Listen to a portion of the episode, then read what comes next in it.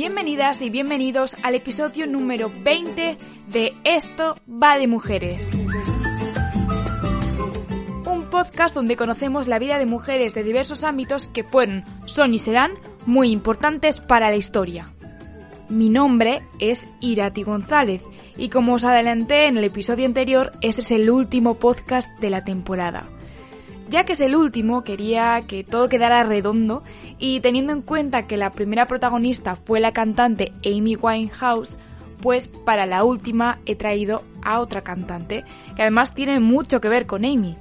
Estoy hablando de la one and only Whitney Houston.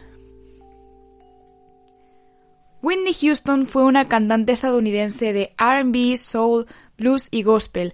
También destacó como actriz, productora y modelo es la artista femenina más galardonada de todos los tiempos, con un total de 411 premios hasta el año 2016. También es una de las artistas que más discos ha vendido en el mundo. Whitney tuvo un futuro prometedor desde niña, hasta que en los 90 todo se vino abajo por un conjunto de decisiones mal tomadas. Si os gusta la música de los 80, os aseguro que vais a disfrutar mucho de este episodio. Así que vamos a rebobinar el tiempo para conocer juntas quién fue Whitney Houston. Whitney Elizabeth Houston nació en Newark, Nueva Jersey, el 9 de agosto de 1963. Sus padres eran John Russell Houston y Sissy Houston, una gran cantante de soul y gospel ganadora de dos premios Grammy. Lo cierto es que a Whitney la precedía un gran legado musical con familiares cantantes aplaudidos por la crítica y el público. Un ejemplo de ello es su prima, Dionne Warwick, que despuntó en las décadas de los 60 y los 70.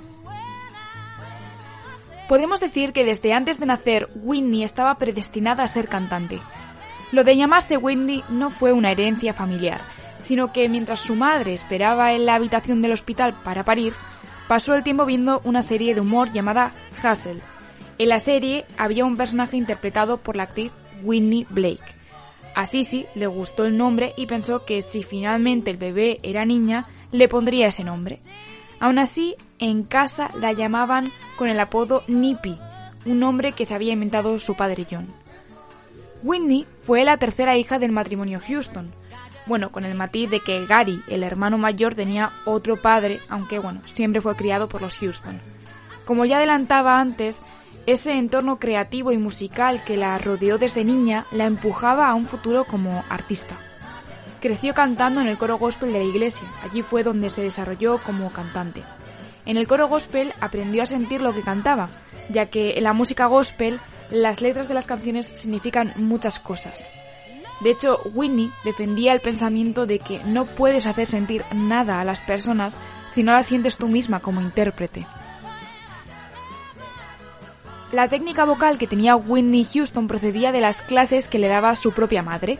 Sissy era una mujer disciplinada y dura en sus lecciones.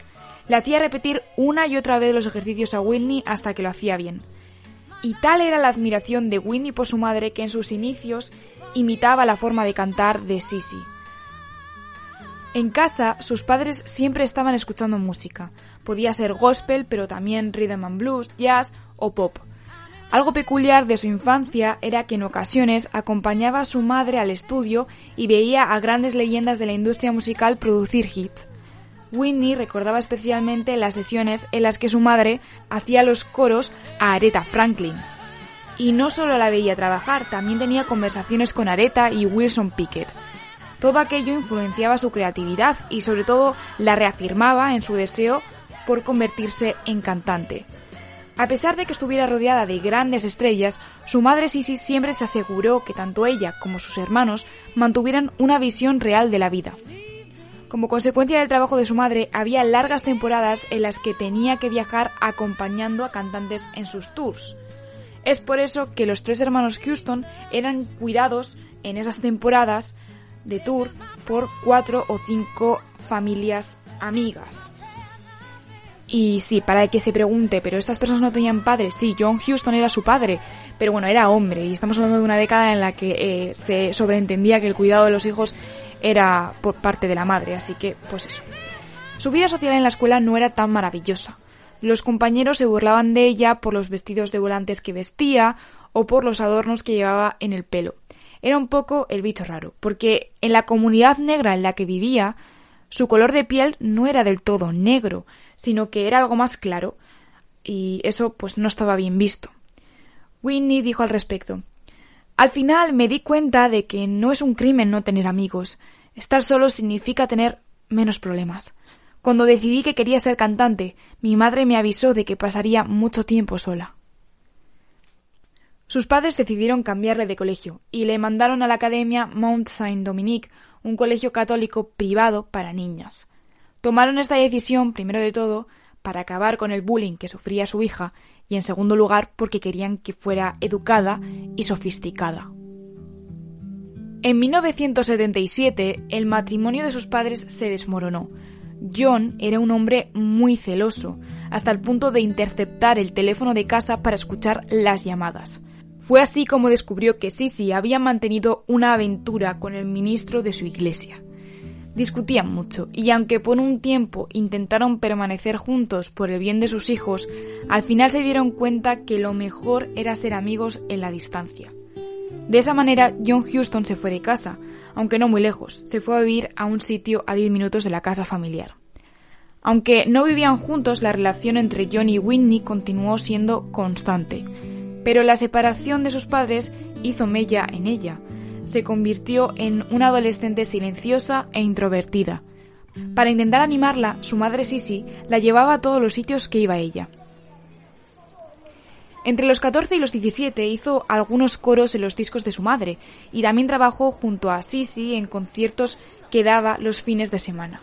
Con 16 años, mientras estaba andando por Manhattan junto a su madre, un cazatalentos le ofreció hacerse una sesión fotográfica como modelo. Whitney aceptó. Así empezó su carrera como modelo. Trabajó para las revistas Seventeen, Cosmopolitan o Glamour. Respecto al modelaje, Winnie confesó tiempo después. Me gusta el modelaje, pero cantar estaba en mi sangre. ¿Te está gustando este episodio?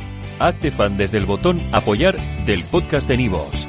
Elige tu aportación y podrás escuchar este y el resto de sus episodios extra. Además, ayudarás a su productor a seguir creando contenido con la misma pasión y dedicación.